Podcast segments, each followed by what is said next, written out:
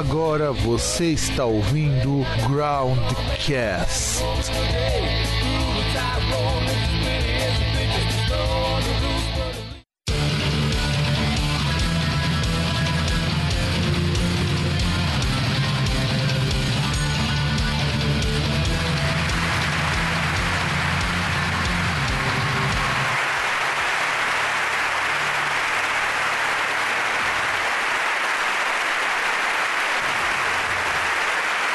Muito bem, galera, estamos começando com mais um programa Groundcast Entrevista e desta vez eu tenho a honra da participação de, um, de uma pessoa, de uma banda da minha terrinha, aí de Porto Alegre, Rio Grande do Sul, o senhor Roger Felstracker do Eridanos. Fala galera do Groundcast, aqui quem fala é o Roger, direto de Porto Alegre para falar com vocês. Ah, tá certo. É, aproveitando que quando a gente grava os programas normais, isso que é o que eu preciso deixar bem claro, todo mundo me zoa porque eu sou aí do Rio Grande do Sul, que eu sou gaúcho. O que, que você tem a dizer com as pessoas que têm preconceito contra a gente? É por causa. É, por, é que tem um, um, né? Eles, têm, eles não têm esse sotaque todo charmoso que a gente tem, é por isso. Pois é, eu não fiquei tempo suficiente aí pra pegar esse sotaque é, diferente. do nosso frio. Exato, exato. Acho que tá Nem com é inveja. tão frio assim. É, que aqui tá um calor desgraçado, tá quase 30 graus agora na gravação aqui em São Paulo. E bem, já que estamos falando com você, Roger, é, conta um pouquinho pra nós.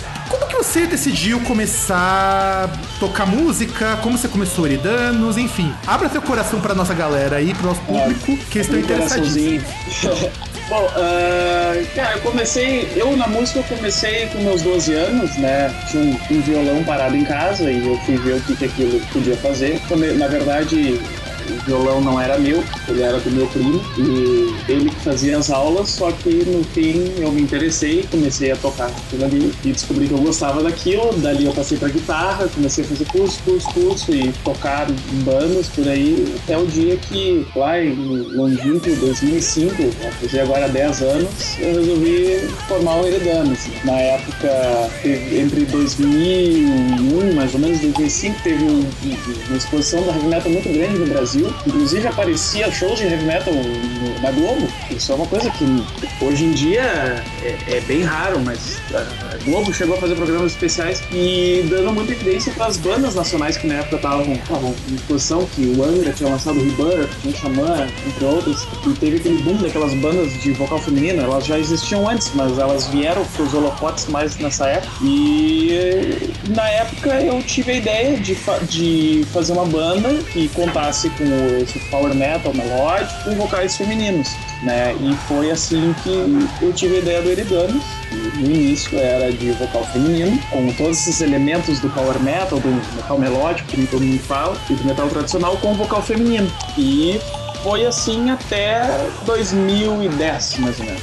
Tá. E aí, depois disso, porque conforme a gente foi amadurecendo dentro da banda, a gente foi pegando pessoas, eh, vocalistas no caso, que, que passaram algumas vocalistas pela banda. Conforme o tempo ia passando, a gente ia pegando cada vez, eh, escolhendo cada vez mais uma pessoa que não tivesse tanto apelo lírico na voz. Essa coisa impostada, que tem que ser operístico. A gente cada vez foi deixando isso de lado até o momento que a gente olhou e disse: bom, a gente não quer mais esse tipo de coisa. A gente quer um vocal de heavy metal mesmo, um vocal limpo, um, um, com drive.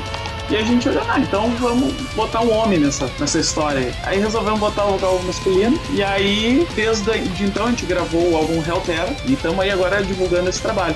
Ah, sim, sim, é. Eu fico imaginando como que devia ser o processo de vocês até chegar no vocalista masculino, inclusive escutando um disco que é um disco muito bem produzido, eu gostei gosto bastante, sobretudo, que é uma coisa que eu comento sempre de um problema que eu vejo muita banda brasileira, mesmo banda nova, que ele quer produzir sempre um disco que ele é muito pesado, muito rápido, muito técnico. Aí você exagera na bateria ou você exagera na guitarra que ela fica super alta, super aguda. E eu percebo que no trabalho de vocês é tudo muito próximo. A importância de cada elemento é bastante nítida, inclusive dá pra notar que, por exemplo, a voz tem um papel muito forte, uma voz forte, não é aquela, por mais que seja uma voz aguda, não é aquela coisa que a gente chama aqui carinhosamente de esgana-frango, né? Sim, sim. Ou E sem nem- bolas. Exato, exato. Ou sem bolas, claro. Pra dar aquele vocal castrante, tá ligado, Manu? Ou não, é isso aí. Sabe? É, é o tipo de coisa que, pelo menos pra mim, é um é um porre, porque você citou bem a época que o Angra fez sucesso. Eu, tinha, eu tenho a Sim. impressão que todo mundo queria fazer uma banda ou com o Edu no vocal, ou com o André Matos no vocal. Ou seja, ou o cara não tinha saco, ou o cara não tinha garganta. É, é que na verdade o, o, o, o boom das bandas de brasileiras deu oportunidade pra a gente que, que é brasileiro e que tinha banda pensar: olha, a gente pode fazer isso. Porque até então a gente só via banda gringa fazer sucesso. Claro, tinha o Sepultura, mas o Sepultura, apesar de ser uma banda brasileira, ela é uma banda que ela não parece brasileira. Não parece uma banda brasileira, porque ela é muito mais reconhecida e, e- e- e respeitada internacionalmente do que no próprio país de origem, né? Só que, a- e, e- e até porque o Sepultura tem um, um estilo, de, uma vertente, pratica uma vertente de metal menos popular do que o Anger, por exemplo. É, na verdade, menos popular em termos, né? Você pega Estados Unidos, você não tem. É irônico pensar, Estados Unidos não tem um mercado pra power metal. Mas não, sim, tem- mas eu digo menos popular até pra grande massa. Ah, sim, isso, isso eu concordo. Quem não curte metal, porque né, nós somos brasileiros, quando a gente chega pra que- na festinha de família, né? Sempre chega a tia, tu curte o rock pauleira, né? Aliás, é, é que esse fim de ano é propício. O fim de ano sempre é, É propício. propício, exatamente. Sempre vai chegar um tio, um primo, pá, tu curte uns rock pauleira, né? É, e daí eles assim, é tipo aqueles que fazem. Aí o cara tem que dizer assim, não, não é bem isso que eu, que eu, que eu faço, que eu, que eu gosto, eu gosto daquele e tal. Ah, então daí ele sempre tem aquela coisa, ou é sepultura ou tu é igual ao Angra. Então. E isso quando é. você tem sorte, né? Quando o pessoal não pensa que você é igual restart, né? É, não, mas é que o cabelo comprido não deixa, né? Daí que o restart não chega a ter o cabelo comprido. Já é, é legal que nas festas de família sempre tem alguém assim, ah, eu tenho um amigo que tem uma banda também de rock. Aí eu, ah, é? Aí sim, uma banda que toca Full Fighters. Eu, ah, é igual.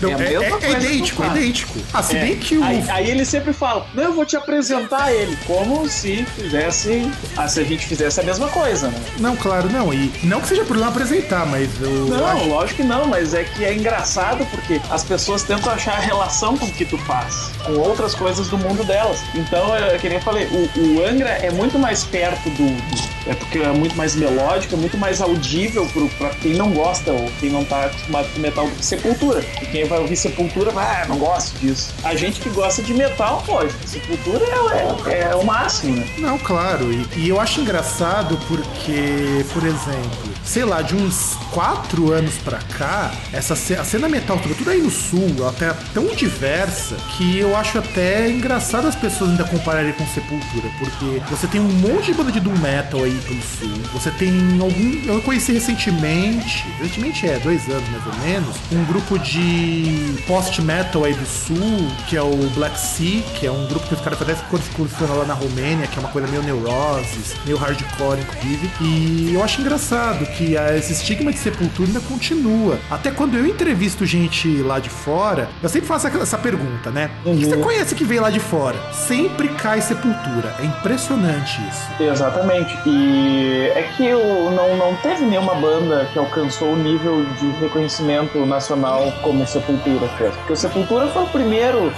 a primeira grande banda que tocou, tocou no Maracanã, que tocou pro grande público, né? E é uma banda que, que todo mundo associa. É uma coisa que, que eu falo com muita gente que pergunta, que é de fora, que pergunta pra mim, bah, como é que tá a cena no Brasil? Eu disse assim, olha, nós temos ótimas bandas, nós temos uma cena underground riquíssima, só que nenhuma é reconhecida suficientemente. Aqui no sul nós temos o Ibra, que pra mim é a maior banda do Brasil. Pra mim, Ibra, pra, particularmente pra mim, Ibra tá acima de muitas bandas que são mais, eh, digamos, respeitadas. Só que eles só são conhecidos aqui no Rio Grande do Sul em Porto Alegre. Isso é, é inviável. Não, eu acho engraçado, aí eu tenho que comentar uma coisa. Quando eu escutei a- as primeiras músicas do Ibria, é, inclusive eu vi show do Ibria aqui em São Paulo, Sim. eu achava uma banda assim, bem, bem genérica, mas do- de um tempo pra cá eu achei que eles deram uma evoluída tão grande Claro. que caralho, é, nem parece que é aquele começo de Ibria power metal convencional. Eu achei interessante isso. É, é que ele, como, como toda banda, né? Ele, ele é, vai lançando um, um- um- vai lançando trabalhos até consolidar um, estilo. Mas é que a banda tem que. Né, o processo natural é evolução. Sim. Hoje o Ibra tá num, num, ponto onde eles conseguem fazer o, qualquer coisa. Sim, sim, eu, eu senti muito isso, porque quando eu fui ver uma última apresentação do Ibra, eu falei, ah, vou assistir isso aqui, porque eu já tô aqui, né? E eu não. Sim. Assim, é, é, é bizarro, porque eu não fazia muita questão de ouvir, mas falei, vou ouvir. Na hora que eu peguei, falei, caramba, mas isso era o Ibra de antigamente que eu achava tão, tão convencional, e, eu, e, e isso você tem razão. Eu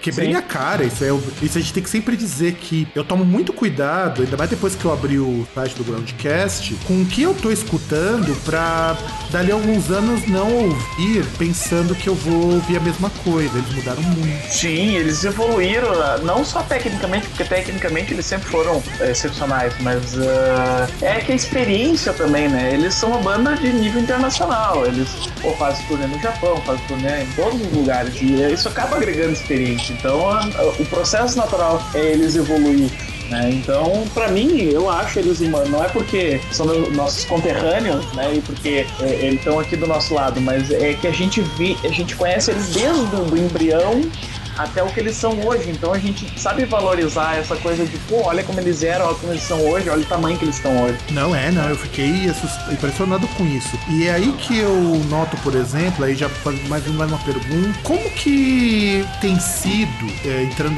no tanto no cenário aí do Rio Grande do Sul, que eu sei que tem uma cena, é, até quando eu tava conversando com outros músicos do Rio Grande do Sul, que é uma cena que nos centros urbanos, como é em, em Porto Alegre, você tem uma, tem uma receptividade maior, agora você vai pegar mais pro interior, eu sei que é um pouquinho mais complicado. Como tem sido a recepção do Eridanos aí no Sul, no Brasil e nos lugares onde vocês têm dado as caras? É assim, Porto Alegre, uh, eu vejo muitos músicos falando da cena de Porto Alegre aqui, conterrâneas, mas eu vou contestá-los. Uh, Porto Alegre, a cena metal praticamente morreu. Uh, é um pouco polêmico falar isso, mas não existe mais espaço para bandas underground em Porto Alegre. Não existe. Infelizmente, nós temos aqui as casas mas uh, não é aberto para qualquer banda. Uh, você tem que ter muito know-how, muito QI, né? Aliás, e... uma pergunta. Rola aí Porto... de você, rola em Porto Alegre de você ter que vender ingresso para poder tocar em algum lugar? Olha, conosco nunca aconteceu, né? Da gente ter que vender ingresso, até porque a gente não aceita esse tipo de modalidade para tocar.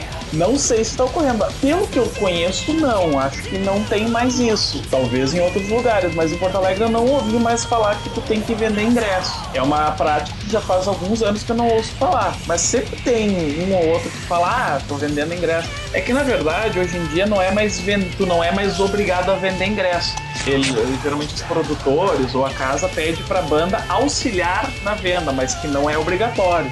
Então acaba uh, uh, tendo isso. Não é mais obrigatório, mas a banda tá por opcional ajudar a vender, né? Por exemplo, a banda vira outro ponto de compra de ingressos. Não, o que eu acho mais correto é porque aqui em São é, Paulo ainda, é aqui em São Paulo essa realidade ainda existe. É uma coisa que eu condeno, justamente pelo mesmo motivo que você falou. Aqui em São Paulo, é, embora você tenha espaço, embora você tenha, vamos dizer assim, muito mais lugar para tocar, ainda uhum. assim persiste essa mentalidade de que você tem que atrair público. E, e, o que, que eu penso? Talvez seja mais ou menos como que os produtores daí pensam. Se a casa não consegue atrair gente, por que, que eu tenho que vender ingresso? Não faz sentido. É que eu acho que os shows ainda assim são muito mal divulgados.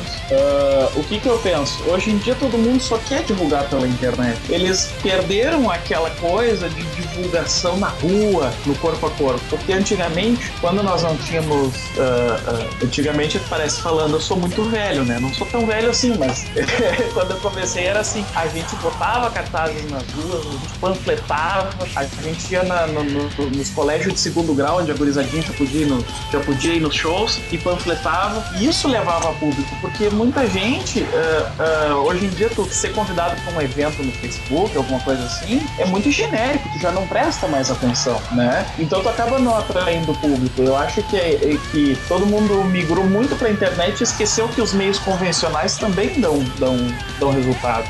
Não, sim, concordo, é. concordo. E no resto do Brasil, como que tem sido a recepção para vocês, Deridanos? É assim, uh, até voltando à pergunta do, do, do pra gente entrar nisso daí. Uh, no Rio Grande do Sul, a gente tem menos, uh, digamos assim, o resto do Brasil nos conhece mais que o nosso próprio estado. Muito porque Porto Alegre deixou de ser a referência. Claro, quem tá no interior acha que Porto Alegre é referência, mas a gente que tá em Porto Alegre sabe que isso já não existe mais. Nós, nós não temos mais lugares para praticar o underground para todas as bandas. Porque o para todas as bandas acaba sendo para algumas bandas. É, acaba sendo um círculo muito fechado. E até porque Porto Alegre teve esse problema recente de fechamento das casas por causa do que aconteceu em Santa Maria, lá dois, há um ou dois anos atrás. E as leis endureceram e muitas casas perderam. A própria opinião estava fechada há muito até pouco tempo porque vazou, acho que poucos decibéis a mais do que o permitido. Não era nem nada de incêndio, era decibéis. E eles fecharam. E opinião, pra, sem opinião não tem vida cultural em Porto Alegre, né? Tu é daqui conhece. Então, uh, também, graças às leis que endureceram muito a fiscalização, também uh, acabou diminuindo os espaços para nós. É, Mas, uh, voltando né, ao assunto do, do reconhecimento, no Brasil tem sido muito, muito bom também, porque a gente tem feito uma divulgação massiva junto com o pessoal da Fúria, que é a nossa assessoria. Eles nos ajudaram muito. Eu fui para São Paulo recentemente na Expo Music fazer uma divulgação do, do, da banda bem forte. E foi engraçado que andando na galeria do rock, eu fui abordado várias vezes. Ah, é o cara do Eridano, tu é o cara do Eridano. E em Porto Alegre isso não acontece. Tipo, eu falo da minha banda, quem é tu? Sabe? E aí eu chego em São Paulo e a galera toda me conhece.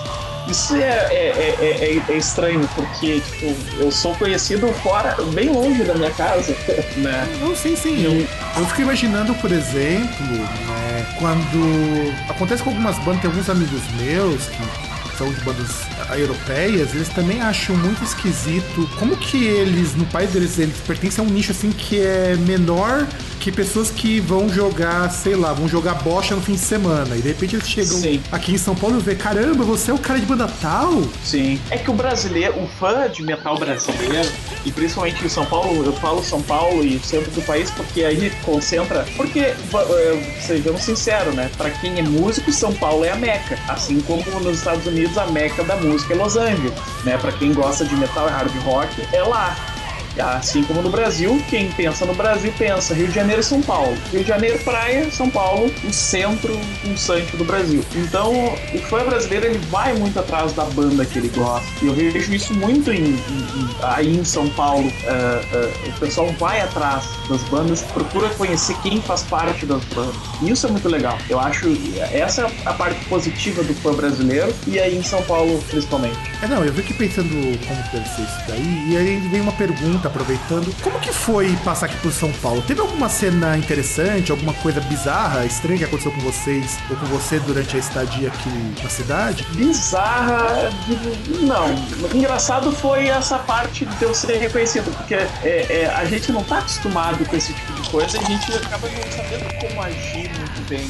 As pessoas dizem, ah, eu te conheço e tu quer falar uma coisa legal com a pessoa e fica aquela bom, sabe? Não, não. Eu, eu entendo, isso daí eu entendo porque eu, minha, eu escrevo no Groundcast vai fazer quase quatro anos, mas eu sempre lidei com a parte de fazer podcast, fazer artigo para site, e eu achei estranho quando eu vou assim num evento, e olha que meu site é bastante restrito, tem tanto acesso, por exemplo, ao Flash da vida, nem desejo isso, que meu foco é outro, e de repente fala, pô, você é o cara que escreveu é, crítica tal, você é o cara que produz podcast tal, eu falei, sou, né? E falei, caramba, como que alguém me conhece se eu não, se eu não tenho essa. Eu não imagino ter essa projeção toda. Eu imagino como deve ser estranho mesmo. É, foi bem estranho, porque as pessoas chegaram uh, educadamente para mim, falando como se fossem. Uh, como se a gente já nos conhecesse há muito tempo. E para mim foi, foi uma, um susto, porque eu, eu não, não vivi isso, eu não vivi esse tipo de coisa. Uh, o que a gente viveu parecido foi agora na Argentina, onde a gente não sabia que nós éramos conhecidos e que depois depois do, dos shows o pessoal chegava mesmo na gente e dizia, bah, eu escuto vocês desde que vocês lançaram o CD e tal. E bah, isso pra nós é gratificante pra caramba. Aliás, deixa eu fazer uma pergunta inusitada, já que vocês foram aí pros, pra Argentina. É verdade Sim. que o churrasco deles é melhor que o do Sul? Não, sei. Na verdade, eu vou dizer o seguinte, eu não vou dizer que é melhor, eu vou dizer que é, é diferente. Eles têm um churrasco muito, muito grande. A- a- assim, que é a parrilhada, né? Tem carnes que a gente não faz aqui. Eles comem, por exemplo, ah, a intestino, Putz. É. É, é diferente. Não, não é uma carne que eu comi que eu vou dizer assim, nossa, parecia. Mas é que o churrasco deles é diferente. Primeiro porque o deles é feito na grelha, o nosso é feito no espeto, né? Mas é que os dois são bons. A, a- a diferença é só o modo de preparo. Ah, eu não, não vi muita diferença, até porque a quem é de São Paulo acha que o Rio Grande do Sul é só uma afiliada da Argentina do Brasil, né? Ah, não, isso é. Sem contar que eu tenho amigos que moram aí. Uma amiga minha foi morar, inclusive, que ela trabalha numa microeditora em Porto Alegre. E ela, e ela falou exatamente a mesma coisa que você falou. O pessoal pensa que o Rio Grande do Sul é um grande pasto onde as pessoas estão lá de bombacha, com a cuia na mão e fazendo churrasco. Exatamente. Ah, mas eu vou sair de cima do muro. Vou dizer qual é a melhor comida que eu já comi na, minha vida. É o chivito no Uruguai. Isso não, não tem igual. Pô, um amigo meu que é da Argentina, morou no Uruguai e agora mora em São Paulo, fala que na, no Uruguai ele comia melhor do que na terra natal dele. Com certeza, no Uruguai é o lugar onde tu melhor come na tua vida. E deve ser barato, acredito eu. Muito. ba- Olha, ainda mais pra gente que, que- que trabalhamos com real, o, o real vale 10 pesos. Então tu imagina o quanto dinheiro vale. Pra te ter uma ideia, vamos, vamos situar no- nas grandes redes de fast food. Aqui no, em Porto Alegre, por exemplo, tu vai no Burger King, tu vai comprar o Burger King maior aqui é 25 reais. O mesmo Burger King no Uruguai é 16, 15 reais. Caralho, que diferença! No Uruguai acontece uma coisa interessante, que lá é tudo em peso, menos eletroeletrônicos e carros, tem dólar. Por exemplo, lá uma guitarra top de linha da. uma- eu tenho uma guitarra ESP, por exemplo, e a top de linha da ESP lá é 800 dólares. Se Nossa. tu converter pra reais, dá uns, no máximo uns 2 mil reais. Aqui uma top de linha da ESP tá 10 mil. Olha a grande diferença. Ah, não, é, é isso eu falo, por exemplo, esse microfone que eu tô usando aqui pra gravação, que é um Blue Yeti, ele, eu paguei lá nos Estados Unidos 100 dólares. Se eu vou comprar aqui no Brasil é quase mil reais. Exatamente, é, não, tem, não tem comparação. Eles não têm. É que eles não têm juros, eles não têm essas taxas que, que a gente doa pro nosso querido governo investir na petrolão, no mensalão. Ah, e também não tem. Existe uma coisa que eu aprendi lá nos Estados Unidos que a margem de lucro dos caras é muito baixa. Então, você vai numa Best Buy da vida, o cara tá ganhando 10, 15% de lucro do que ele tá vendendo. É que no Brasil ele ainda não, não evoluiu na mentalidade, pode ganhar muito mais na quantidade do que no preço. Não, isso é verdade. E aliás, já que, já que a gente começou a tocar sobre, é, sobre a parte de equipamento, é, qual a dificuldade de você montar uma banda de metal no Brasil? Eu pergunto isso pelo seguinte: constantemente aqui em São Paulo tem muito grupo de metal que precisa parar porque tá ficando caro. Porque vai dinheiro de ensaio, vai dinheiro de estúdio, vai dinheiro de equipamento. É, recentemente aconteceu, não sei se você chegou a ver, de uns imbecis que resolveram tretar com o pessoal do- de uma banda de grande core e quebrar todo o equipamento do cara. Eu chuto que foi um prejuízo de mais de 20 mil. Não, é, é, é, é aquela coisa, eu, eu, eu fico muito triste quando eu vejo de coisa, porque a gente que gosta de metal, a gente gosta de reclamar mais evoluir que o resto da sociedade. E aí vai e acontece uma coisa dessa e tudo aquilo que a gente fala vai por água abaixo. Né? Pois é, E pois é. é E, e é muito caro você manter um projeto, uma banda de metal no Brasil? extremamente caro. É caro porque, primeiro, vamos começar pelo equipamento. Um equipamento de qualidade, porque metal é, é- metal, hard rock, o rock em si, ele é conhecido pela qualidade do som também. Então tu não pode comprar qualquer equipamento. Tu não pode comprar um equipamento que vá, que vá dar prejuízo no teu som, né? E o metal, é, tu precisa de uma boa guitarra, tu precisa de um bom amplificador, porque tu já toca, já toca metal, no meu caso de guitarra, já toca alto. Agora, se tocar alto com um equipamento ruim, zunindo, alguma coisa assim, é terrível, tu já não, não vai ter definição. Então, tu começa pelo, pelo, pelo equipamento, que é muito caro, e, e, e, e que nem agora nós estávamos falando, equipamento fora do Brasil é muito mais barato, e eu acho que é por isso que bandas uh, internacionais conseguem se desenvolver, não tecnicamente, mas eu digo estruturalmente melhor que a gente por causa disso. Eu acho que a única coisa que a gente perde para as bandas de fora é estrutura, não é talento, né? Uh, e tu tem uh, dinheiro de ensaio, tu tem o dinheiro de locomoção e tu tem muito aquela coisa de que o metal ele é underground, então tu acaba não tendo o retorno do que tu gasta, tu não tem a compensação, porque muitas vezes tu vai tocar e uh, às vezes tu tem que escolher, ou tu ganha o cachê, ou tu ganha o transporte, ou tu ganha janta, ou tu ganha alguma coisa. Tu nunca ganha tudo. Não, é, é difícil. É, não, e isso daí eu sei que o pessoal lá fora também passa por esse perrengue. Inclusive, é, BG já aproveita e pergunto: você consegue viver de música? Não, não, com certeza não. Porque Não, assim. Só de música, não. A, a gente tem que fazer as- a- algumas coisas é, paralelo. né? A gente tem que ter, manter uma outra fonte de renda, porque ah, ah, a música não, não, não, nos- dá o retorno. Primeiro, porque primeiro essa, essa questão dos shows que eu falei. O cara tem escolher o que, que ele vai ganhar ou, ou o que, que ele vai perder menos. No Brasil é, é aquela coisa, o que, que nós vamos perder menos? Aonde nós vamos perder menos? Porque perder sempre perde. Ah, e a segunda e a, e a segunda coisa é ah, não se paga direitos autorais no Brasil. É, não, eu fico imaginando isso porque, por exemplo, você conhece a Cadavilha, não conhece? Conheço? Você acredita que ela tem um trabalho normal? Sim, sim. Mas, mas ah, ah, ah, recentemente eu, eu vi um um- uma reportagem, ah, para te ter uma ideia, não é nem do Brasil, porque aqui do Brasil a gente conhece várias, várias bandas. Eu sou amigo de muitas pessoas que, que são de bandas ah, reconhecidas e, e- e famosas que tem um trabalho normal, das 8 às 5.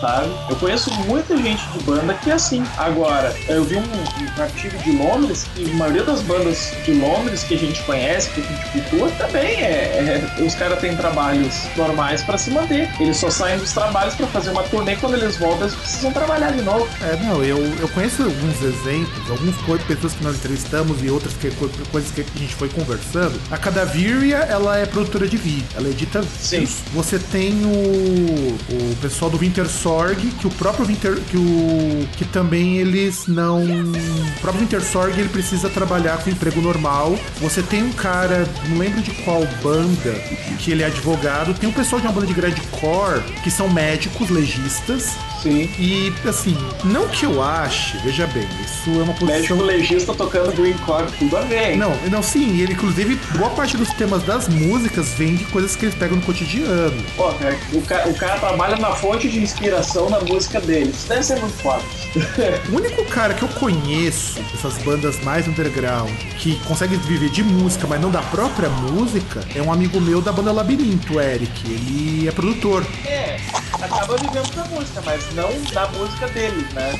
Inclusive, ele tem um estúdio dele aqui em São Paulo. Ele abriu recentemente uma área para shows e, inclusive, eventos mais underground. Mas aí a gente lida com underground e underground. Você pensa que é, power metal, por exemplo, power metal, heavy metal é um gênero até que bastante difundido. Você imagina, por exemplo, para quem toca post-rock, por exemplo. É, é, o, o, o- é por isso que não dá, pra, para as bandas não dá dinheiro fazer show no Brasil. Por quê? Porque os produtores não, não as casas não, não pagam, porque eles também têm um valor muito baixo, né? E o público também, né? Eu, eu, aí eu tenho que jogar um pouquinho É. pro público, porque saiu um tempo atrás, com outra pessoa que eu conheço, que inclusive acho que foi o pessoal do Project 46 que levantou essa bola, e nós estamos falando de uma banda que os caras vivem da banda, o que eu acho interessantíssimo. O Project 46 é um, é um caso tão interessante que os caras tocam em shows de 100 reais e shows de 10 com a mesma energia. Eu já vi show deles em várias ocasiões, eles tocaram no Chile, inclusive, e eles falam o seguinte: eles acham muito engraçado o nego juntar 300, 400 pau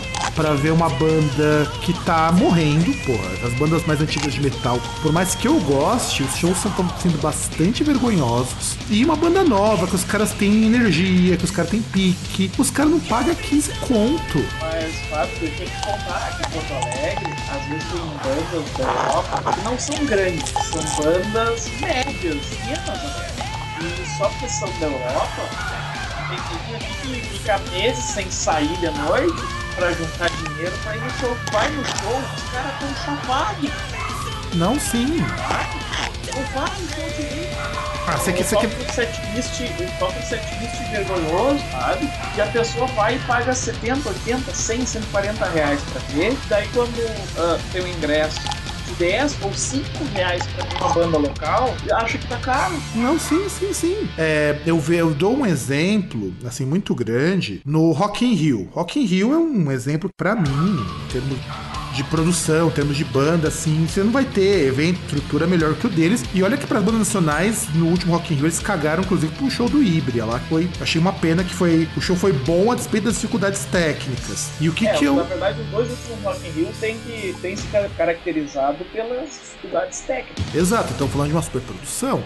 Só que o Pô, que eu... produção milionária. Exato. E o que, que eu noto que me incomoda muito nesses é, shows tipo Rock in Rio e mais é que assim, o nego paga 200 conto pra ver lá, sei lá, o show do, Metallica, que é uma das bandas que eu mais curto. Só que, porra, o show dos caras me deixou muito decepcionado. É, é engraçado, eu não sei se é porque a gente vai ficando velho, não sei se é porque a gente começa a olhar as coisas de uma outra forma, mais crítica talvez, eu acho que talvez possa dar como mais crítica, mas por exemplo, eu fui ver o show do Slipknot, que é uma banda que eu não gosto, e eu achei o show mais interessante que o show do Metallica, que é uma banda que eu curto. Mas deixa eu dar um, eu vou, vou dar um exemplo até fora do metal. Tem uma banda aqui do Rio Grande do Sul que tu deve conhecer chamada Nenhum de Nós. Hum, é uma banda muito boa, aliás, diga de passagem. Boa, muito boa. É um rock and roll muito, muito legal. E eu fui num show deles recentemente na FanFest da, que teve da FIFA da Copa do Mundo. Cara, o show deles foi melhor que muito show de banda grande internacional. Porque o som tava perfeito e a energia dos caras era como se estivesse começando ontem.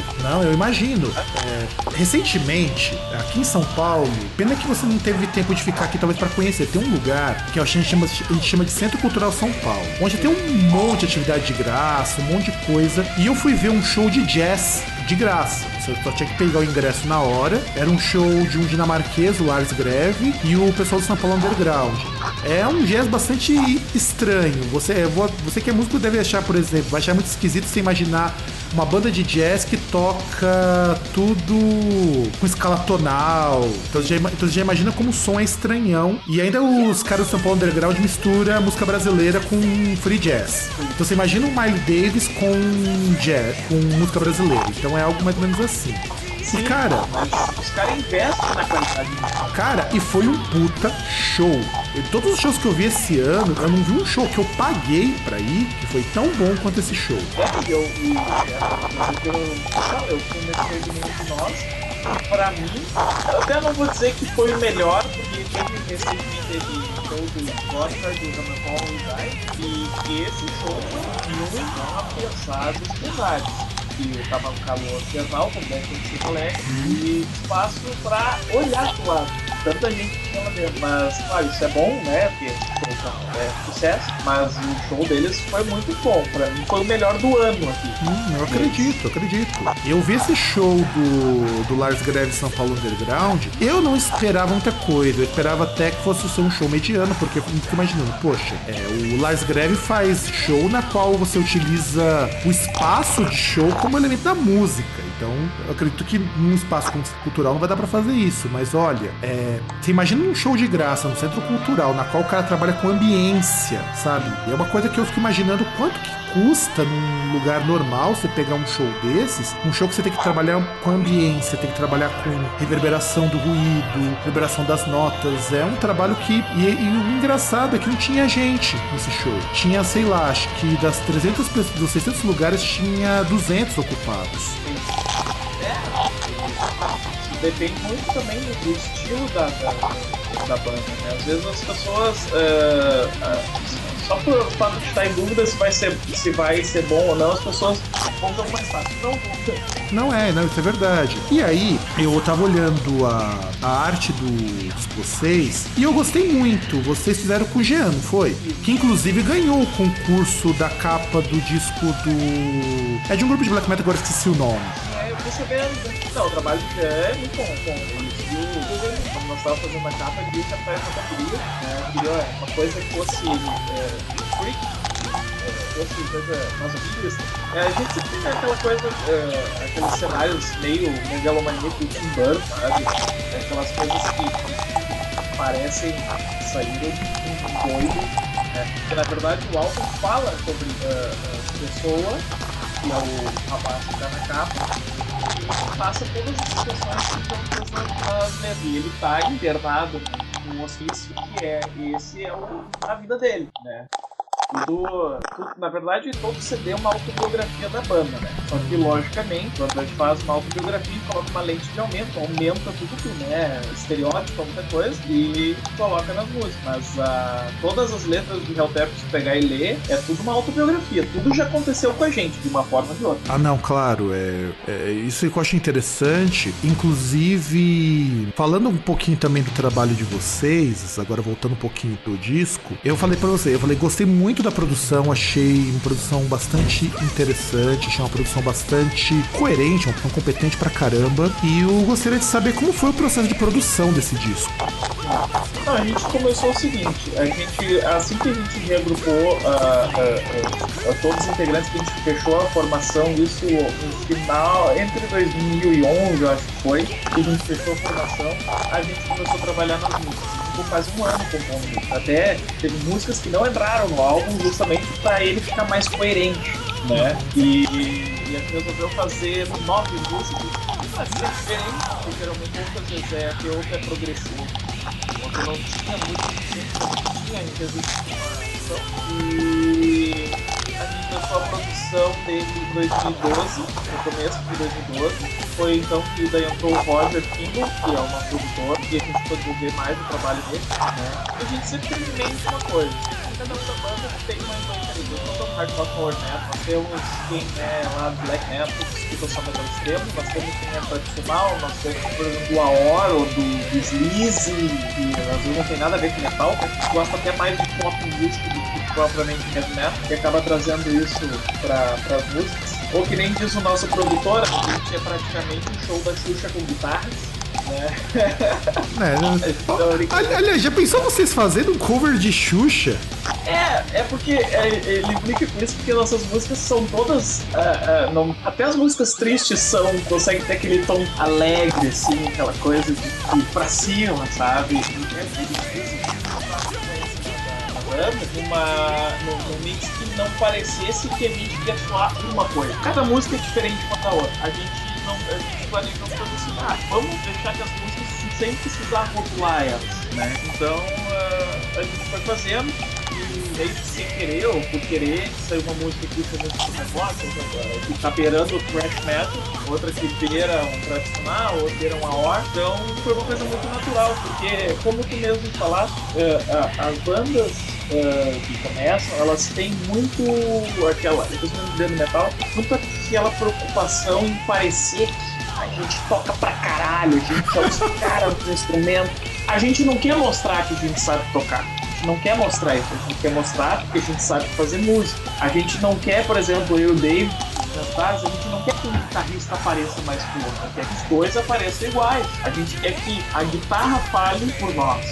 Agora, a, a guitarra não precisa falar mil coisas, né? A gente não precisa fazer mil camadas de guitarra para dizer, olha, a gente pensou que a gente é foda pra caralho. Olha aqui, ó, sei tocar isso aqui, ó. É, é, é, é se tu pegar muitas bandas, a maioria das bandas começa exageradamente técnicas e conforme o tempo vai passando, elas vão ficando cada vez menos técnicas, porque elas vão percebendo que não precisam de tanta coisa para fazer música boa. Ah, não, é, Isso, isso, é verdade.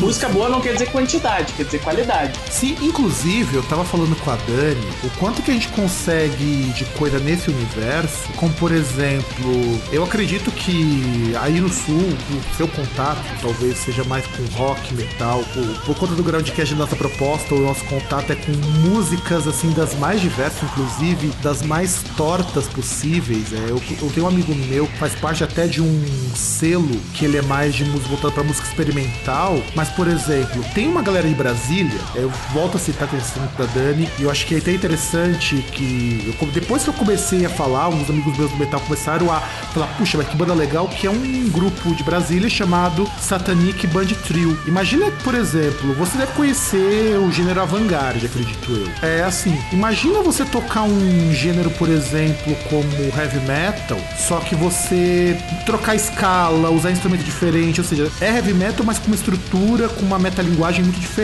Você imagina que é um pessoal que, primeiro, a despeito do nome, eles não tocam samba e nem são um trio. E eles pegam música brasileira, sabe, tipo forró, é, baião, essas coisas, e mistura com blues, com, com reggae, com Deixa eu ver o que mais. Eles fazem umas misturas que você percebe que eles são extremamente técnicos, por uma música que teoricamente é muito simples e que tem uma complexidade rítmica tão grande que o- alguns sites consideram eles como uma banda de prog rock. E só que eles não tocam rock, mas tem estrutura de rock ali no meio. Sim, claro. Mas é que, estru- é, é- é que a, a, a, a intenção deles é fazer essa música rica em, em- em texturas, digamos, em cores. Que nem a Exato. gente sempre gosta de dizer. Ah, o, o- o mas esse lance do metal é que é o seguinte: geralmente quem faz metal tradicional, power metal, etc., é, é, eles, é tudo baseado na velocidade e o quão foda toca. É, é aquela coisa do masturbador de guitarra, né? É, é o do Shredder, que nem eles dizem, né? Que, que, que tu, tu, tu- tu só sabe fritar, é o guitarra pomba, né? né? Ah, não, é, é- é, aqui em São Paulo nós chamamos de guitarra glu, de solo glu glu. É, a- a- eu não, não sou muito adepto a solos na velocidade da luz, porque eu acho que o solo bom é o solo que tu pode até cantarolar ele, né? É um o so- é um solo so- que tu pode cantarolar é aquele que fica na tua cabeça. É, tinha, tinha um amigo meu há muito tempo que ele tocava na banda de Fusion por, por hobby, porque ele queria ser músico, mas ele viu que músico não dá dinheiro e fazer administração. Só que o cara toca bem pra caralho. Sim. Sabe daquele tipo, o cara fez anos e anos de conservatório, o cara estudou, fez curso superior de música, foi, mas só que ele viu que música não ia dar dinheiro, então ele jogou pra um plano de hobby ele resolveu trabalhar uma coisa que dava muita grana e que ele pudesse tocar o que ele quisesse. Ele fala sempre pra mim o seguinte: ele não gostava de bandas que fazem o que ele chama de solo sujo, que você não consegue Sim. perceber o que o cara tá tocando. Sim, sim. Eu imagino que deve ser mais ou menos o que você pensa. Quando eu conversei com o pessoal de uma banda de na, trash, na foi assim. verdade, até deixando claro, eu não tenho nada com quem fa contra, contra quem gosta ou faz isso. Eu gosto muito de bandas que é só, só citação, é influência. Só que para mim, ou para o pessoal da- do Eridanos, não é interessante fazer isso. Ouvir, ok, mas fazer é diferente. Ah, por exemplo, vou dar um exemplo. Ah, o Angra. O Angra toca muitas coisas, só que para eles é natural deles ser assim. E isso é legal porque não é forçado, é deles, tu vê que é a identidade deles. Não, e eu Agora, e sim, Tem banda que começa e força isso. Eu, eu, eu- a minha crítica é contra bandas que tentam forçar o ser rápido, o mostrar que é rápido. Quando tu quer mostrar que tu é rápido, tu acaba exagerando. É, aí no sul, eu não vou citar nomes pra não ser indelicado, mas no sul a gente sabe que tem, tem uma pessoa que se vangloria de ser um fritador de nota e que toca quase da velocidade da luz. Sim. E que eu sei sim. que eu sei que os guitarristas não gostam dele. Não gostam dele. Não, não gostam. Acham que o cara devia estar no circo, segundo palavras do Ardanui. Mas é assim. Olha, na, na verdade, pra mim, o melhor guitarrista que eu já vi tocar ao vivo, pra mim, era o Paulo. Ele foi o melhor guitarrista que eu já vi tocar, né? Eu Ao imagino. vivo. Não, e é o de Caxias. E o que a gente tem que sempre pensar é. Eu penso, particularmente falando, como alguém que gosta muito de música experimental também, porque eu escuto bastante coisa.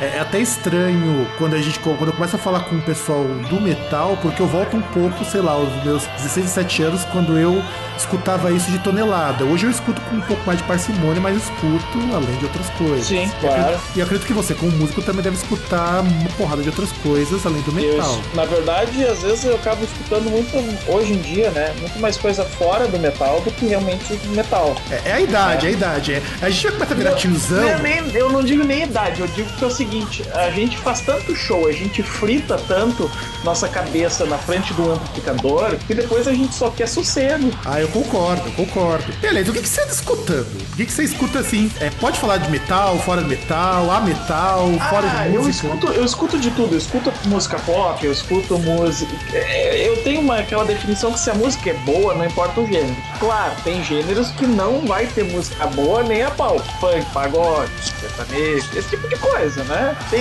certos estilos de música que realmente, pra mim, nunca vai ter música boa, por mais que eu tenha que escutar. Agora, tem muita coisa dentro do pop, do rock, do alternativo e até da música eletrônica, que tem muita coisa boa. Tem, tem- antigamente, nos anos 90, né, que tu tinha aqueles house music, aquele Eurodance, Puta, o Eurodance era tu- legal. tu- que, que era, era bastante é, bastante famoso. Aí tu tem, aí tá lá. Eu vou, dar- vou dar um exemplo clichê e brega, Venga Boys. Vou dar um exemplo, tá? que é mais conhecido, todo mundo vai conhecer. Podia a música não podia ser, podia não ser tão bacana, podia ser brega e tal. Mas, cara, não pode negar que lá, tipo, por exemplo, a vocalista, que inclusive é a brasileira, cantava muito, mas estava ali dentro, né? Não, é, não eu, eu comecei, sei lá, desde que os meus 19 anos, que eu comecei a tomar mais contato com outros estilos de música, eu percebi algo mais ou menos assim. Eu me importo muito pouco com a definição do, do, do gênero, ou como a gente chama agora de, Exato. de tag. Eu, eu não tô muito preocupado se é banda de metal ou no metal, desde que aquilo me soe interessante. Desde que te agrade. É, a diferença é que, por exemplo, eu gosto muito hoje de umas coisas que a gente diz que remotamente lembram música. É, é coisa, Sim. é coisa muito, é coisa muito, muito estranha que é, quem acompanha o Groundcast, quem acompanha as coisas que a gente faz, sabe muito bem disso. Mas, por Uhum. exemplo, o que, que você anda escutando hoje? Cite nomes, dê nome aos Eu, bois. es- eu escuto muito uma banda pagã que é Omnia, Omnia. que não é metal. Eu acho que eles são da Holanda, se eu não me engano. Ah, eu não lembro onde que é. Uma amiga minha viu um show deles lá na Alemanha, inclusive falou que o show é muito bom. É muito bom, ele- eles têm uma, aquela vibe de música eh, ambiental que é muito legal, muito legal mesmo. É algo que eu tenho escutado mais hoje em dia. E, e esse- essa, essa coisa mais folk, né? E Omnia é, pra mim, eu descobri, ao caso, o Thiago, vocalista, o Danos, me, me disse assim: vai, escuta essa banda acho que tu vai curtir. E aí eu acabei gostando da banda, logicamente, e é o que eu mais tenho escutado hoje em dia, né? E tenho escutado, daí dentro do metal, tenho escutado muito a banda do meu amigo Dan Feltrin, que é a Zaltana. Eu gosto muito da banda dele, eu acho muito legal. E, e de metal nacional o que eu tenho escutado mais é, é eles. Que eu, eu conheci ele na Expo Music, e a gente acabou ficando bons amigos. E aí até queria ter ido no show de lançamento CD deles aí no Manifesto, mas não, não pude ir. E, e é o que eu tenho escutado. É, eu, eu- eu procuro escutar muita banda daqui. E também escuto muita banda gaúcha, como nós estávamos falando. Eu escuto Nenhum de Nós, escuto Vera Louca, Tequila Baby, que é muito Ah, legal. Tequila Baby eu gosto pra caramba. É, Eu gosto que porque é tão escrachado que eles fazem que eu acho muito bom. Não, e, e- e- e surgiu pra ser tipo um Ramones brasileiro, mas acabou criando uma identidade própria. Sim, sim, sim. Né? É, inclusive, o Sul, eu lembro que saiu faz um tempo, mas não lembro se foi um livro, se foi um documentário que falava das bandas daí. E como a gente não conhece o Sul, assim como eu fui entrevistar um cara de Goiânia, ele mostrou umas bandas de Goiânia, inclusive umas bandas de stoner. Falei, caralho, existe stoner fora de São Paulo? Que coisa. É, é que a- aqui no Rio Grande do Sul, ou no sul do Brasil, a gente tem muita dificuldade, bandas ah, que não são inglês, logicamente, porque, como eu falei, pra bandas de metal não é difícil pra nós chegar em São Paulo, porque nós cantamos em inglês, inglês é, uni- é linguagem universal e acaba sempre indo pra São Paulo, mas bandas aqui que cantam em português em Porto Alegre é mais difícil de sair pra São Paulo. Tem uma barreira. Acredito, acredito. E inclusive, quando eu comecei a conhecer algumas coisas do Rio Grande do Sul, por conta de uma dessa amiga minha que foi morar aí, ela mostrou umas coisas de música regional sem ser música gaudéria. Sim. Que aliás, você curte isso daí? Meu pai tá viciado em música gaudéria de uns tempos pra cá. Mas é claro, pô, se eu disser. Primeiro que se eu disser que eu não gosto de música tradicionalista, eu sou expulso do Estado, não é? Não, claro, claro. Que Eu meu pai. expulso. Tem uma um projeto muito legal aqui no Rio Grande do Sul, que é o Rock de Galpão, que é uma banda de rock que se uniu com os tradicionalistas e eles fazem músicas gauchescas rock and roll. Pô, legal isso daí. Será que os caras tocam de bombacha também? Olha, eu nunca vi um show deles. Queria muito ver um show deles, mas se tu colocar rock de galpão no, no YouTube, tu vai achar muitas músicas. É, eu acho que vou até colocar uns links aqui no post quando a gente entrevista for pro ar, porque é uma coisa muito legal. É, eu é gosto bem de- bacana, parece até um pouco de rock experimental. Não, é, só que falando essa linguagem típica do Rio Grande do Sul. Não, né? é. Ah, um baio raio tropeçou na raia, sabe? Tipo, ou que nem o canto alegretense, né? O, aquelas palavras simples e, e, e faço não me perguntes onde fica o alegrete, né? Segue o rumo do teu próprio coração. É, é, é, é, com- é, tem- é- é rock, mas com essa linguagem regional, né? Hum, que, eu- que eu acho muito bonito, inclusive. É muito bonito. É, inclusive, eu acho, eu acho engraçado, é, falando aí agora do Rio Grande do Sul, talvez você que tá aí, falei até, é, consiga até corrigir se eu fazer alguma, falar alguma bobagem. Essa amiga minha, ela tem essa microeditora. O que tem de movimento literário aí no Rio Grande do Sul Tem, e aqui tem. em São Paulo é uma coisa tão escondida, eu acho meio triste isso. a literatura aqui em Porto Alegre ela é bem difundida e bem e bem descentralizada, digamos. Ah, sempre tem um evento literário, sempre tem alguma coisa ligado à literatura aqui. Nós temos o, o, o Brick da Redenção, que, tem que envolve muitas pessoas e muitas lojinhas de, de sebo que, que, que, que acabam vendendo livros e volta e meia tu tem sessão de autógrafos. Tu tem aqui também uma mídia de rádio ah, que, que divulga bastante essa coisa de, de literário. Ah, aliás, aqui às vezes é muito mais divulgado o a- as coisas ligadas a teatro e literatura do que a própria música. Não, eu noto isso daí. É o que eu acho interessante. É uma coisa que, por exemplo, aqui em São Paulo tem eventos literários. Assim, se você pegar. Aqui no Rio Grande do Sul tem dois ou três no mês. São Paulo, sei lá, deve ter uns 10 no mês. Mas, porra, meu, 10 numa cidade também de São Paulo não é nada. É, e, e Porto Alegre tem a Feira do Livro, né? Que é a maior feira da América Latina, céu aberto, né? É que eu, que eu Eu quero. não sei se é a maior, eu já ouvi falar, eu, não, eu, eu, sou um, eu sou um porto-alegrense desnaturado, porque eu não sei se é ou não é. É porque, é, como gaúcho, sabe que a gente tem um grave problema se a gente falar que nós temos a maior ou a melhor, porque todo mundo vai dizer, ah, vocês são baguistas, porque vocês se acham.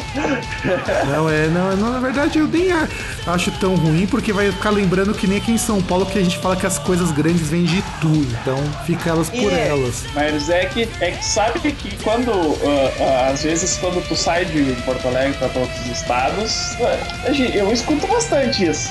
Olha, bastante. Sim, sim, não. E aí eu fico, eu fico imaginando, é, lembrando, por exemplo, que aqui, no, aqui em São Paulo, eu acredito que você deve ter visto como as coisas são diferentes, assim, é tudo muito corrido, é tudo muito rápido, é, é. É. é muita informação que vem por aqui, inclusive. Você O que pra quem, pra quem trabalha com cultura é essencial. Às vezes é uma coisa que eu sinto falta em Porto Alegre, é esse dinamismo, que aqui não tem dinamismo, não tem ah, ah, essa velocidade ou, ou essa diversidade.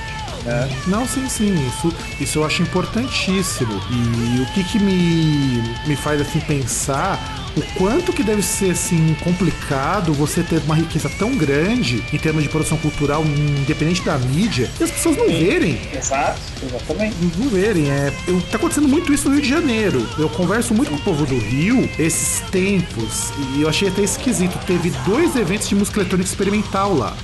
E um evento de grindcore. E tá começando a ter show por lá também. Teve recentemente, aqui assim como teve em São Paulo, o Overload, que tocou uma porrada de banda que dificilmente você conseguiria lotar um show. Aqui, acho que exceto pelo Fates Warning, você, as outras bandas você não conseguiria um show lotado. E assim, eu sinto que no Sul tem tanta coisa desse tipo, e aí englobando, aí não só o Rio Grande do Sul, mas englobando os outros estados. Você tem, tem em Porto Alegre uma banda que eu conheci recentemente, acho que é Porto Alegre ou é próximo daí, que é um grupo de shoegaze, que toca aqueles sons estilo Sonic Youth dos anos 90, sabe? E Sim, não, não, não, não ouvi falar ainda, mas vamos, vamos procurar. Sim, tem, é uma banda chamada Loomer, é muito bacana. Só que assim, não espere nada muito técnico, é barulheira, tipo uma Blood Valentine, essas coisas mais, Sim. mais de rock alternativo. É legalzinho, eu gosto bastante dos, deles. Pena que tiraram a menina do baixo, ficou uma banda mais com caras de, indie rock, mas ainda interessante. Sim, sim. E essa, Ah. e essa cena rock, eu acho essa cena rock aí muito rica. Pena que pouco divulgada. É, é, é, é, que nem a gente diz, a gente tem a fronteira ali, a maioria das bandas do Rio Grande do Sul não passa em Mampituba, né? Em Santa Catarina. Pois é, pois é. Porque, por exemplo, eu acho que uma banda por, como Tequila Baby, por exemplo, faria um enorme sucesso em São Paulo. É, eu conheço o Tequila Baby daqui de São Paulo, aqui em São Paulo, eu conheço muita gente que conhece, mas eu não imaginava que eles não faziam sucesso, porque até que eles são bem conhecidos aqui. É, eu não sei, eu, eu, eu vejo pouco eles indo pra aí.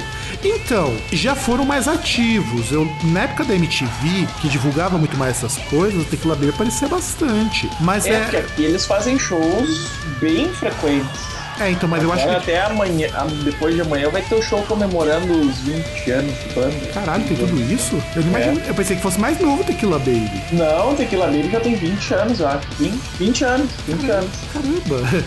Caramba, eu pensei que tivesse no máximo uns 12 anos, assim, chutando alto. Não, acho que ah, começou em 94. Caramba. caramba. É. É isso, isso- Tá vendo? São coisas que a gente precisa de vez em quando parar e olhar pro Brasilzão, ver que, somente aqui em São Paulo, que a gente tem um problema muito sério com essas músicas cada vez mais massificadas. Você, por exemplo, já vocês já tocaram aqui em São Paulo? Não, não, não, não, não tivemos a oportunidade de tocar em São Paulo ainda. Eu já vou dizendo que assim, eu acho muito complicado você conseguir tocar em São Paulo quando você pensa, por exemplo, numa realidade que você tem bandas que, pelo menos aqui no centro de São Paulo, que não conseguem shows frequentes. Tem um amigo meu do Percepticon, acho que essa banda talvez você conheça. Sim, conheço. Então, esses estão fazendo muito show no interior. Sim, sim. É, na verdade, no Rio Grande do Sul, em Porto Alegre, só tem show de banda grande, banda gringa. Banda do Rio Grande do Sul aqui, local, só toca no interior. Pra te ter uma ideia, o Eridanos, desde 2010, não toca em Porto Alegre. Caramba! Como assim? Nós, desde 2010, nós não tocamos mais em Porto Alegre. Caramba, caramba, mas que Pra coisa. te ver como a situação tá complicada. Não, é bom. Meu irmão, antes de ele mudar pra Alemanha, a banda dele conseguiu fazer show só esse ano. E detalhe, a banda existe desde 2006. Sim, sim. Não, é, é- é essa dificuldade que eu falei de fazer shows em Porto Alegre, por falta de casa, por falta de organização competente, né? Nós temos algumas iniciativas, né? Não, não, não tem surtido muito resultado a curto Prático, prazo. não é? Não, eu, eu imagino, imagino como que é esse tipo de problema, porque aqui em São Paulo a gente também tem poucas casas de shows. A diferença é, por exemplo, aqui em São Paulo você tem banda de tudo quanto é gênero que você possa imaginar. E coisas que vão. Inclusive a gente recebe muita coisa no Groundcast, e eu quero, se vocês estiverem escutando esse programa, peço desculpas, porque eu não consigo ouvir tudo que me mandam. Eu, inclusive, eu só consigo muitas entrevistar ou fazer uma resenha daquilo que me chama atenção. Porque, queira ou não, é, eu não sei como é que é pra vocês aí no sul, no caso pra você que é músico, mas, por exemplo, eu recebo muita demo, muito link de site pra poder escutar, e às vezes eu tô escutando coisas de um mesmo gênero e só quando eu compro, eu falei, poxa, essa banda aqui quebrou um pouquinho isso, então eu vou atrás ali pra Sim. dar uma escutada melhor. No caso de vocês, eu tô enrolando pra fazer essa entrevista faz acho que uns três meses, porque eu não arrumo tempo Sim, sim, sim. Pra sentar. Inclusive, eu tinha conversado lá com o pessoal da Fúria Music. Eu quero agradecer muito porque a Fúria Music tá trazendo essas entrevistas. As outras assessorias de imprensa estão me dando uns chapéus meio loucos, mas é, o mundo dá volta. Eu sempre falo que as coisas dão volta e uma hora esses caras vão vir me procurar.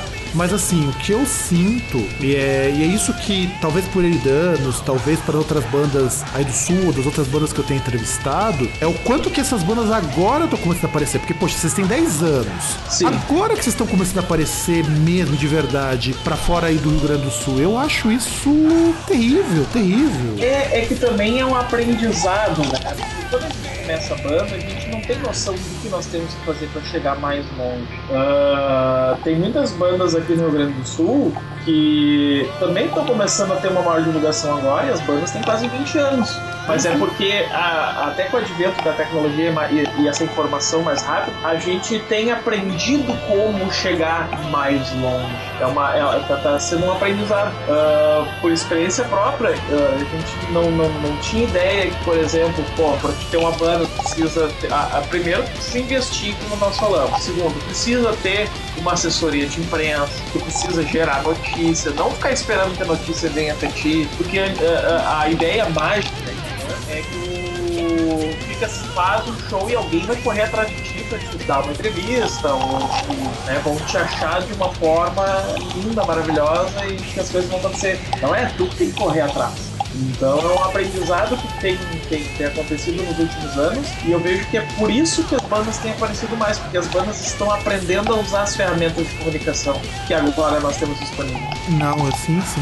É. Teve muita banda que eu comecei a conhecer justamente por causa das assessorias de imprensa. Que, sim. modesta parte, é que eu tenho que fazer um disclaimer que eu acho que é interessante. Todas as assessorias de imprensa com quem eu trabalho, e eu não vou citar todos os nomes aqui porque fica muito extenso, tem feito um trabalho muito bacana de correr atrás da gente, ver se a gente fez a resenha. É, Sim. Claro que aí eu tenho acesso a assessorias internacionais e aí eu tenho que também fazer uma parte da nossa autocrítica. Eu sinto um pouco de falta, eu não tô falando especificamente da Fura Music, eu falo assessoria de imprensa no Brasil no geral. Eu ainda sinto que, por exemplo, falta um pouco de estrutura para chegar nos grandes veículos. Sim. Por exemplo, quando o pessoal do Labirinto precisou fazer a divulgação do show que eles iam fazer no, no Centro Cultural São Paulo e no show que fizeram no Overload, saiu até no estado de São Paulo a notícia do show. Sim. E eu falo o seguinte: não chega porque é, tudo bem, nós estamos no meio como heavy metal que é um nicho, entendi. Exatamente. É, um é nicho. Daí, tem, aí também parte da, da, da, mídia se interessar pela notícia. Exato. É, não só se interessar. Existem certas coisas, eu, quando eu fiz um programa sobre assessoria de imprensa, tem algumas coisinhas que a gente sabe que rola nesse meio, eu prefiro não comentar para não gerar mais atritos, mas o que a gente tem problema, por exemplo, é assim: se você for num país europeu qualquer, você pode jogar lá o, o seu dado no Origin, escolher qualquer país europeu, você vai notar que mesmo lá não existe uma imprensa, uma imprensa mainstream para o metal, mas você tem uma imprensa especializada que aqui virou motivo de chacota, basta você ver notícias em alguns sites como por exemplo, numa gravação que nós fizemos, não sei se tu acompanhas o Whiplash. Sim, claro. Que é o maior site para veicular tudo isso. Você, acredita, você acredita é, que os caras noticiaram que o cara teve rompimento do saco? Ah, eu vi, eu vi essa notícia. Inclusive o cara grita isso também. Já pensou se acontece isso com você? Não, não, beleza. Credo. Não, não, não, não. Grandão, o cara é eu é machista. Senti, eu senti a dor dele quando, quando eu li a matéria, sabe? Como, como aquele no filme, quando tu, alguém leva uma porrada ali no, nos Países Baixos, né? Todo mundo em volta, todos os homens, uh, né? não, eu não tive coragem de ver o vídeo, pra você ter uma ideia. Tá. Eu não tive coragem. Eu achei que. É, é, primeiro, que o cara, primeiro que o cara realmente teve fibra, porque o cara continuou tocando mesmo com o, o negócio balançando ali. Imagina. E o duro, o cara teve que tirar um litro de sangue, porque imagina como aquilo ficou inchado depois. É. Melhor nem aliás, aliás, em show, já aconteceu alguma coisa, é, não vou dizer assim no mesmo nível, porque eu espero que não, não seja frequente. Não, não, não. Mas já não, aconteceu. Nesse nível não, mas já aconteceram coisas bem, bem engraçadas. Se cita alguma coisa engraçada, porque eu lembro que eu tava lendo uma entrevista do Kiko Loureiro, Loureiro não, do Rafa Bittencourt, ele falou que no meio do Carolina Forf deu vontade de cagar, ele foi, cagou, voltou e a música não tinha acabado ainda. Não, nunca, nunca aconteceu disso. Na verdade, eu tenho, tenho, tenho, tenho histórias de, de bastidores do, do, do, tipo, por exemplo, tu tá num, numa casa e tem um equipamento lá, e tu vê um amplificador que tu nunca viu na tua vida, caso eu tua guitarra. O amplificador tem quatro entradas. Todas, todas as entradas não tem uma identificação. Tu não sabe onde tem que plugar o tua. Tu pergunta pro dono da caixa qual que eu coloco. Não sei. Isso acontece. O cara, o cara é dono do equipamento e não sabe usar, né? Isso acontece muito. Já aconteceu de tocar. Já toquei em cima de mesa de sinuca. Peraí, como que foi isso? Isso aí, eu só quero saber. Ah, eles colocaram as mesas de sinuca, colocaram um compensado em cima, voa a bateria e manda bala, né? O que tem? Cara, mas como que aguentou todo mundo da banda? Porque, meu, tudo bem. Já toquei, já toquei em lugar que o teto era tão baixo. É porque eu tenho um problema, eu tenho 1,86m. Caralho! Tá? E aí, tu já usa, tu, mais que o coturno, a bota que tu usa, tu chega a 1,90, né? Aí teve um show que eu tive que tocar com as pernas abertas para não bater com a cabeça no teto. Caralho! Claro que volta e meia eu esquecia e fechava as pernas e bum, com a cabeça lá em cima. E tinha, e tinha que continuar tocando, né? Ah, e fazia de conta que bateu uma hora que eu bati tão forte que ia ficar tom. E aí, e, e fazendo cara de, de, de alegria ter sentido aquela dor insuportável. Caralho. Caralho. Mas já teve uma vez, e isso é uma coisa muito engraçada, é o sonho de todo músico, homem pelo menos, que tocar numa cidade no, no- na divisa com, com o Rio Grande do Sul e que. com o Uruguai, é, e que a gente foi tocar e a gente descobriu que era um puteiro. Olha, como assim? É, como que rolou essa, essa oferta? É, Era um produtor local que queria fazer um show de metal e nos convidou. Isso há muitos anos atrás. Eu era, eu era recém saindo da adolescência. Devia ter 18 anos. Devia estar no limite da idade pra entrar lá. Caralho. E, e nós chegamos assim. Ah, um puteiro, né? Pensa, mas um puteiro bem bonito, assim, sabe? Bem organizado. Não é aqueles que tu entra, olha e já pega gonorreia nos olhos. É. Caralho. Sabe que tem uns que tu entra, tu pega gonorreia nos olhos, só de olhar. Eu prefiro, eu prefiro não comentar pra não ter que declarar meu passado depois. Olha aí, ó. Viu? Aí nós entrava, era um palco grande e no canto de cada palco tinha gaiolas, onde ficavam as gurias. Ali tá. E aí tá, né? Na hora do show, começou o show e as gurias dançando dentro daquelas coisas ali, do lado do palco, né? Nossa. E era uma situação engraçada, porque eu, no começo, né, eu fiquei meio, meio receoso, né? Aquelas coisas com as gurias. E as gurias vinham assim, te colocavam as mãos, sabe? Tipo assim, querendo te puxar pra te. Eu nunca esqueço, eu meio envergonhado, ele recém tinha feito 18 anos, né? Não, não sabia nada da vida. E aí, olhei, tocando assim, olhei pro outro lado, assim, tava o baixista, assim, de frente pras gurias, assim, é, eu sou foda, eu sou foda, tocando com as gurias, assim sabe? Mostrando a língua pras gurias, assim. Ah, foi, foi uma, uma coisa bem, bem engraçada, porque onde tu pensou que tu ia tocar heavy metal num puteiro? Olha, cara, essa, é- essa pra mim é nova. Eu já vi relatos de banda que ia tocar tudo quanto é buraco. É. No sentido, não no sentido figurado, tá? É, não, mas eh, já eu posso, eu tenho orgulho de dizer que eu já toquei num puteiro. Não, é, é tipo um achievement, né? Você vai lá e você ganha um achievement, tocar no puteiro. Exatamente, eu desbloqueei meus XP. Ó, não, ó, blo- desbloquear XP denuncia atividade nerd, viu? Ah, um pouco, um pouco. Denuncia atividade nerd. Daqui a pouco, se você falar que tirou um duplo 20, é declaração de nerdice total. Não, não, não, não chega tanto, não chega tanto. Não, não, não não chegou, não. chegou na época, não chegou na época de fazer cosplay de bárbaro, né? Não, não, eu, eu, eu gosto de ver os cosplay, mas eu nunca fiz e não tem interesse também.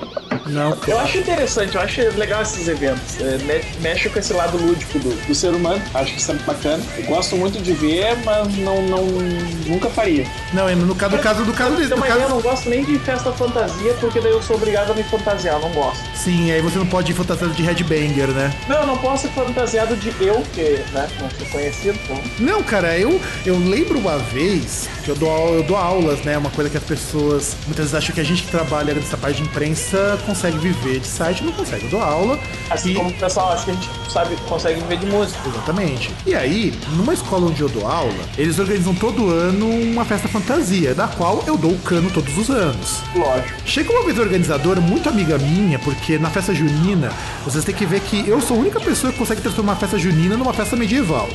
Eu consegui porque, inclusive, foi um grupo de música celta lá, que eu, que eu indiquei pro pessoal levar tal e tudo mais. E aí, a- a- chega na festa fantasia, a coordenadora fala, Fábio, você pode ir vestido como você vai nos rolês. Falei, puta pariu, meu. Fala, vai lá, coloca uma roupinha de couro, coloca um crucifixo que tá da hora. Falei, tá bom, né? Fingi que Sim. porque eu falei, poxa, é, as pessoas acham que eu devo viver fantasiado, só, se- só pode, né? Não, o engraçado é que uma vez, quando eu tava no. Foi uma outra história engraçada, eu, eu fui num colégio tocar e. e na época já adolescência, e o colégio era um colégio católico. E alguém e, ah, pegou e sabe que antigamente todas as salas de colégio tinham um crucifixo, cada, cada sala. Alguém pegou e passou em todas as salas e virou o crucifixo ao contrário. Quem foi? Ah, foi os caras da banda. Só pode. Quase que, Imagina, nós, quase que nós saímos lá no camburão, porque acusaram a gente de virar as cruzes, só quem tocava heavy metal. imagina se fosse uma banda de black metal. Não, isso que eu não tocava black metal, né? Imagina.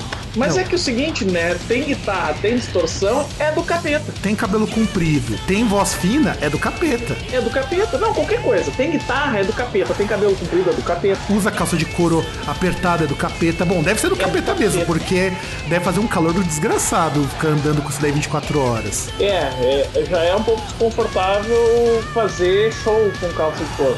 Aliás, você consegue Exato. sentar com a calça de couro? Como? Você consegue sentar? Tem uns amigos meus que são motoqueiros, os caras falam que você tem que ter- fazer com jeitinho. Não, eu, eu, eu tranquilo, nunca tive problema com isso, até porque ah, pra tocar ah, tem que ter o visual, e aí é outra coisa que vai dinheiro, como naquela pergunta que fez que custa dinheiro, também o visual pra, pra ser um headbanger também, tu necessita de ter um, um, um, um- um visual a caráter, né? E isso também demanda custo. E bota custo nisso, né? Mas tu não pode tocar com uma roupa que te impeça, que te faça ficar desconfortável pra tocar. Não, nunca tive problema de calça de couro que eu não, precisa, não pudesse sentar. Porque antes do show, tu não vai ficar antes do show duas horas em pé pra fazer mais duas horas de show. Isso é suicídio. Não, imagina, não, eu fiquei imaginando porque é, tem um amigo do meu e do meu irmão, o cara ele incorpora a figura do estereótipo do headbanger. E o cara vai, sobretudo com calça de vinil, calça de couro. Uma vez teve uma tarde de autógrafo do André Matos, que ele tá falando, caralho, vai logo essa fila que eu quero tirar essa calça e sentar. Porque o negócio assim, é, eu não sei, eu acho que é, naquela hora você começa a duvidar se essas pessoas são homens ou não, porque você imagina o cara com calça de couro e não faz volume. Detalhe que ela tá tão apertada que se o cara sentar, ela rasga. Se o cara soltar uma- um peido, dá uma bolha. Dá uma bolha. E primeiro que eu não sei como entra, né? Porque é complicado isso. É verdade. Complicado. É, não, mas é, é- Mas é o mundo que a gente vive, o maravilhoso mundo do heavy metal, né? Que a gente tem que estar a caráter, senão não está dentro do movimento. Não, senão ninguém leva a sério. É, é, a, gente É. fala, a gente fala aqui em casa, você leva a sério um tatuador que não tem tatuagem? É, exatamente. Leva um- você vai colocar um piercing com um cara que não tem pelo menos um piercing? Sim. E E, e também é, tem uma coisa que acontece com, com algumas bandas, é que as bandas também vão perdendo o visual conforme vai passando o tempo, né? sem contar as bandas sanção, né? Corta o cabelo e piora. É verdade, é verdade. É não que tenha que ser, mas eu, eu acredito que é o seguinte, uma banda é, tu tá lidando não só com a música, mas é audiovisual também. Tu tem que ver, tem que ter aquela imagem que seja ah, compatível com o que tu faz musicalmente. Tu, tu- é, é entretenimento, tem que ser entretenimento tanto parte musical quanto da parte visual. Não, eu também acho isso, que é uma coisa Assim como eu gosto, o metal pra mim é um show incrível, é porque o metal, diferente de. Só tirando o pop, que o pop é, é, já se apropriou disso, mas tirando o pop, o resto das músicas não tem essa coisa lúdica do show de interação. Ah, Mas o pop até não tem interação com o público, só o metal. Ah, essa coisa de fazer grandes shows, que o show não é só a banda tocar, mas sim um espetáculo. Assim como fez, já fez Kiss, Judas, Iron Maiden, que levam pro espectador que vai no show deles, mais que música, mais que a banda tocando, mas leva todo aquele espetáculo. E eu acho isso muito legal. As, as, as can- as cantoras pop fazem isso, só que as cantoras pop fazem até cenários mais caros e mais grandiosos que os grandes de metal. Só que a maioria das cantoras pop não são carismáticas, como a maioria das bandas de metal são. Vai pegar o Iron Maiden, por exemplo, os caras são carisma em pessoa. Não, né? isso, isso com E eles certeza. têm essa grande produção. Não, isso, isso é verdade. Bom, é, a gente já falou pra caralho, então, é, assim, eu agradeço muito, muito, muito, muita participação. Eu, Eu, que acredito, agradeço a oportunidade. eu acredito que o público também vai gostar muito. A gente falou besteira pra caralho, a gente... É, na verdade o que a gente menos falou foi de trabalho, a gente só falou do, do, que, do que a gente acha. O pessoal vai dizer o seguinte, nah, são tudo, tudo louco, só quero mostrar que eles são sabichão. Não, mas é também para as pessoas verem que é, não dá pra falar só do trabalho do artista. Você quer saber o trabalho do artista? Vai lá no site, lê a biografia que tá bonitinha. Vai lá. Eh, vai lá no site www.queridanosoficial, oficial com dois Fs.com. Lá vocês acham tudo. Já fiz meu merchan. Não, pode fazer todo o merchan, porque esse é o espaço pra você fazer o merchan, falar, so, falar onde que pode adquirir o CD, como pode adquirir, enfim. Aproveita e deixa sua mensagem pro público. Primeiro agradecer pra ti, Fábio, e por a, Groundcast, a oportunidade de estar falando com vocês. Foi muito legal pra mim, assim como tu falou, falaste agora, foi uma conversa bem interessante e é legal porque a gente acaba fugindo um pouquinho do tema da banda e acaba falando sobre outras coisas e o público tem a oportunidade de conhecer a gente além da banda. Uh, queria deixar os contatos da banda, como eu falei agora, eridanosoficial.com. No Facebook também, Eridanos Oficial, é facebook.com Eridanos Oficial. Todos os oficiais, vocês colocar é com dois Fs, é official, como uh, fala em inglês. Uh, vocês podem adquirir os CDs, tem no iTunes, tem no Amazon, tem em todas essas plataformas digitais que vocês encontram. No nosso site também tem o link para comprar o CD físico e nossas músicas estão disponíveis no SoundCloud, no Reverb Nation. E convidar vocês para ver nosso clipe também no nosso canal do YouTube, que é youtube.com.br. Vocês vão poder ver nosso clipe de série On Fire. E é isso.